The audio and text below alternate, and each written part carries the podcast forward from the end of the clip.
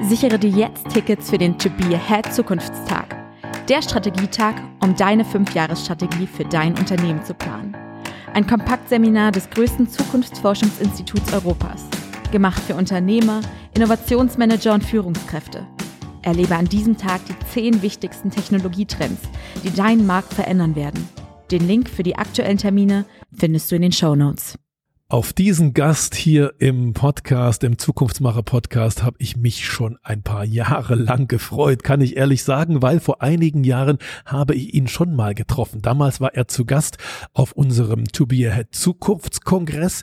Anjan Contractor ist sein Name. Er kommt aus dem äh, Silicon Valley, er kommt aus den USA. Er ist einer der berühmten Start-up-Gründer dort in den USA. Warum? Weil er, er war bei der NASA, weil er aus der NASA herausgegangen ist, ein Start-up äh, gebaut hat, ähm, einen Auftrag der NASA bekommen hat und dieser Auftrag war gigantisch interessant, nämlich er sollte eine Maschine bauen, mit der die Astronauten auf der internationalen Raumstation in der Lage sind, Pizza zu drucken. Und als er das letzte Mal hier war, hat er uns tatsächlich erklärt und gezeigt, auf Bildern gezeigt, wie die Astronauten da oben mit einem 3D-Drucker einfach Pizza drucken. Okay, also spannender Typ. Und dann habe ich gelesen, dass er eine neue Aufgabe bekommen hat, eine neue Herausforderung, äh, wenn man so will. Übrigens, sein Unternehmen heißt B-Hex, also B-E-E-H-E-X, wenn ihr es mal äh, googeln wollt. B-Hex, da ist er der Gründer und der, und der CEO. Und dieses B-Hex-Unternehmen hat eine äh, neue Herausforderung bekommen, nämlich eine Challenge von der DARPA. Die DARPA, das ist eine ein, ein, ein Investmentfonds sozusagen in den USA, wo die amerikanische Regierung beziehungsweise das amerikanische Verteidigungsministerium sehr, sehr viel Geld vergibt an Startups, an Technologiefirmen, die dann jeweils in so einer DARPA-Challenge eine große Aufgabe, eine große Mission sozusagen erfüllen und zwar eine Technologie bauen, die für irgendetwas gut ist, für irgendetwas in der Welt. Und die Aufgabe, die Anjan in den letzten Jahren bekommen hat, war bemerkenswert. Die Aufgabe hieß, mache aus Plastik Essbares. Also ihr kennt alle die Plasteflaschen und die Plastetüten, oder? Ja. Also mache aus Plastik, äh, äh, entwickle irgendeine Technologie, die in der Lage ist, Plastik umzuformen in Essbares. Und was soll ich sagen?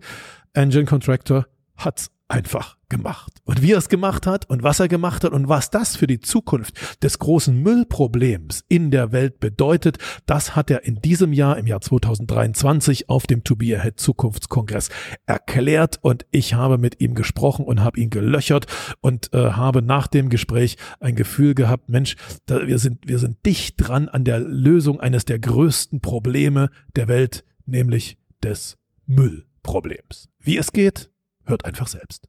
Thank you for inviting me here. Uh, and uh, uh, this is the last speech. I understand that. You look tired. Uh, but I promise you that I will tell you a fascinating story. Uh, we all know that uh, plastic is used almost everywhere. Almost anything that we touch has plastic. And we also know that recycling plastic is very, very challenging. And unless and until a government body comes in and intervene and set the prices for recycled plastic stock, it cannot compete with a virgin plastic, period.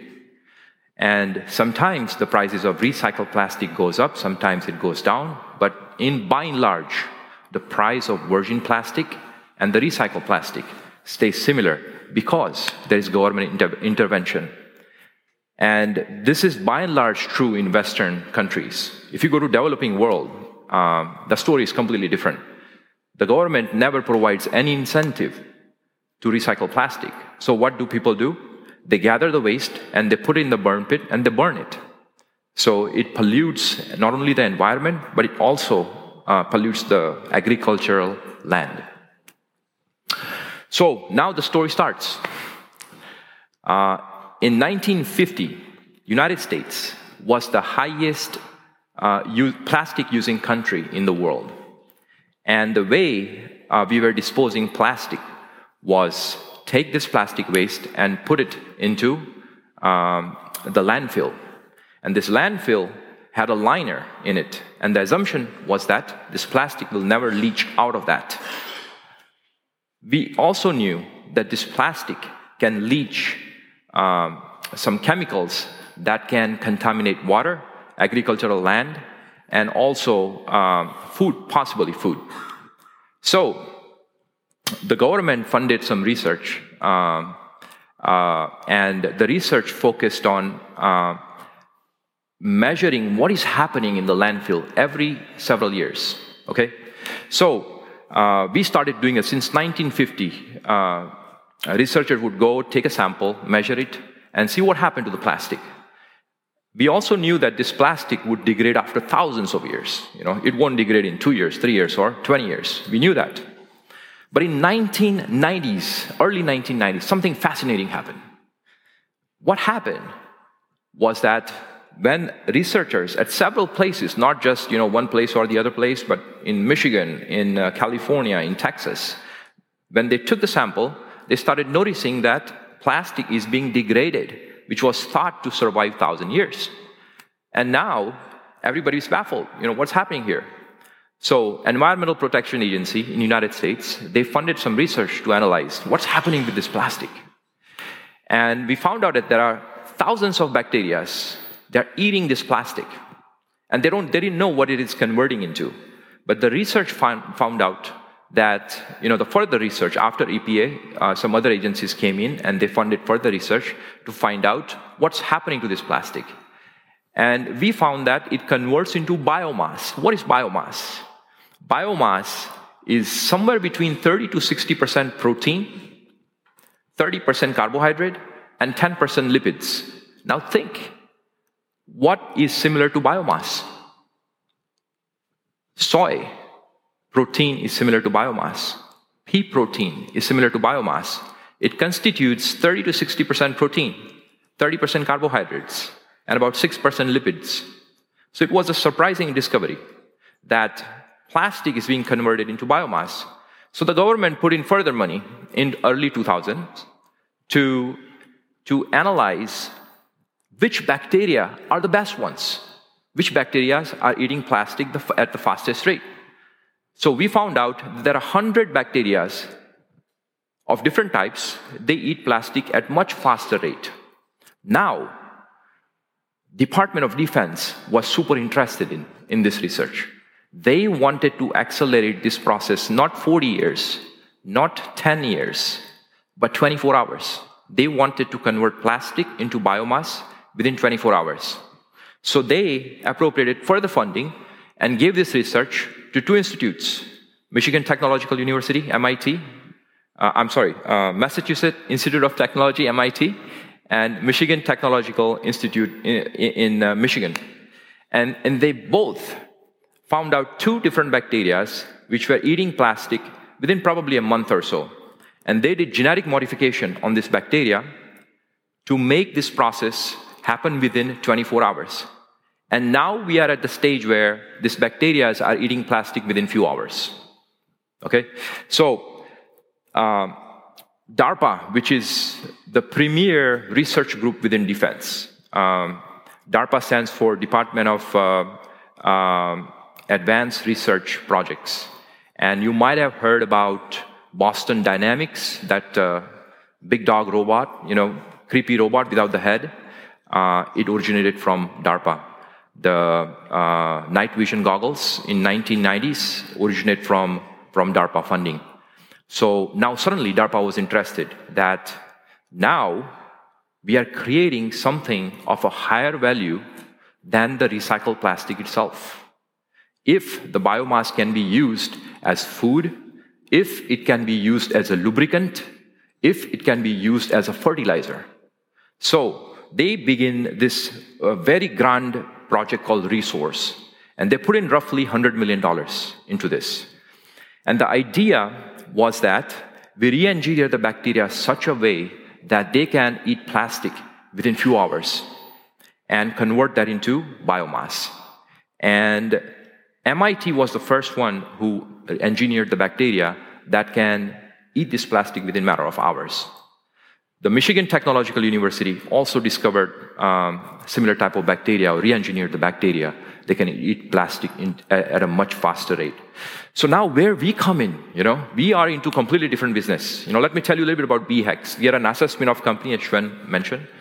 Um, and uh, we focus on food processing technology. We were nowhere close to what is bacteria, what is genetically engineered bacteria. We had no idea. And uh, DARPA wanted to use this biomass as food. And they gave us a challenge. They told us that if you can develop a food processing machinery that can take this biomass, and if you can uh, 3D print a meat like texture, such as steak, then there is a great application of this biomass, right?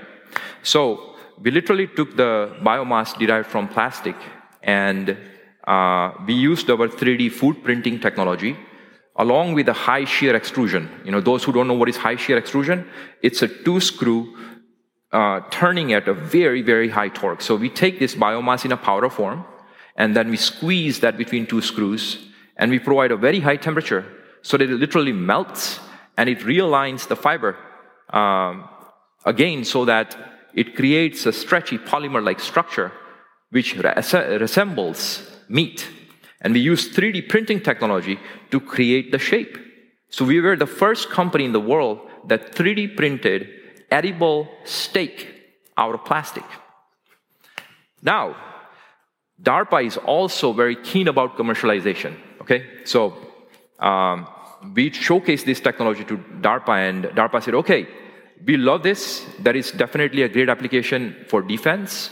If you can make a machine that can take plastic and print food, uh, then you are solving a supply chain disruption issue for defense. But we want you to go out and find out where else this technology can be used. So we first did our marketing research, intensive marketing research. So we put in a lot of resources, a lot of capital into this marketing research. And we asked about 1,000 people, would you eat edible steak derived from plastic? And guess what, what they said? Let me ask you how many people over here would eat steak, edible steak, derived from plastic? Raise your hand. Not many, not many. And we had the same conclusion when we did our marketing research. So now we had put in a lot of time, a lot of resources. It was a grant, but at the same time, we put in our man hours into it. Our top notch researchers were working on this project. And we decided, okay, what is next? And we literally tried to identify where else that this biomass can be used. And it was an accident where we found out an amazing application. What we discovered was that, um, and this was something that I was reading an article uh, on Los Angeles Times front page. And the front page, the picture was a farmer with a completely uh, devastated farm. And it was uh, 2019, it was a big drought in California. And a lot of farmers suffered. And California in the United States is a state that produces high value crops such as avocado, such as grapes, such as oranges. And if you see the dollar per pound value, it is much higher than other crops like corn or wheat or rice. So a lot of farmers suffered, and that particular year, the yield of farming dropped by 10%. And then we noticed that if, I go a little bit behind, year 2017, the yield had dropped by 8%. I go a little bit behind, 2014, the yield had dropped by 8%. So over the decade, the yield had amplified uh, substantially in a low production. And there was no solution of that. I mean, there was no exporting uh, nations which was supplying the high, high value crops at the same price. And why that was happening? It was happening because of climate change. It was happening because of drought. It was happening because of high temperatures and stressful situation. Now we backed off and we looked at the situation in India, and it was the same, uh, same case. A lot of high value crops were suffering. When we looked at China, when we looked at agricultural nations, uh, the yield was dropping and inflation was going up substantially. Now, we also studied that there are some farmers in California for a high value crop like roses or oranges or grapes, they use biostimulant. What is biostimulant? Biostimulant is pure protein. And they put protein with fertilizers. And what that does is that it provides food for the microbes in the, in the soil. So, what is the function of water in agriculture? You know, water takes in the nutrient from the fertilizer and transports that to the root of the crop. Okay? In absence of water, what happens is that the microbes take this nutrients from fertilizer and transports that to the root. Now, if we grow the health of this microbe by providing them biostimulant, then they function as water. And even though that is a stressful situation, it will, the crop will survive.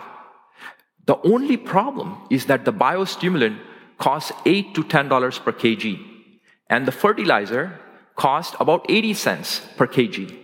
So it's economically unviable. All right. So now we had our voila moment that this biostimulant can, uh, can be this biomass derived, that we have derived from plastic. And when we analyze the cost, we realize that we can sell this for roughly five to eight dollars per kg. So it's a lower price point but it is at the same time much higher price point than the recycled plastic that is being sold. So even if you take the government regulations out, government incentives out, you're producing something that is an order of magnitude higher in value. So, uh, what we believe, you know, this is probably the end of my discussion, end of the story, but uh, our model, BeeHex as a company, our model is that we call ourselves as an R&D company because that is the environment we thrive into. We develop the product, we find out commercialization opportunity, and then we do a spin-off, uh, and that spin-off becomes wholly owned by the original company. So we have just formed a spin-off to produce biomass as a stimulant, as a plant stimulant, derived from plastic waste, and the company is called R0 Labs. Um, and we believe that the use of recycled plastic in next 10 years will go up substantially because now we have something that is of higher value than the virgin plastic or recycled plastic without government incentive together. Thank you. Danke dir fürs Zuhören im Podcast Zukunft entdecken, entwickeln, erreichen. Wenn ich dich inspirieren konnte, dann teile es gern mit deinen Freunden und mit deiner Familie. Mehr Infos zu deiner Zukunft, wie man sein bestmögliches Zukunftsbild entwickelt und wie man es erreicht, findest du in meinem Blog unter jansky.de. Und dort habe ich dir auch noch ein kleines Geschenk für deine Zukunft hinterlegt. Hole es dir gleich ab unter jansky.de slash Geschenk. Bis zum nächsten Mal und auf eine großartige Zukunft.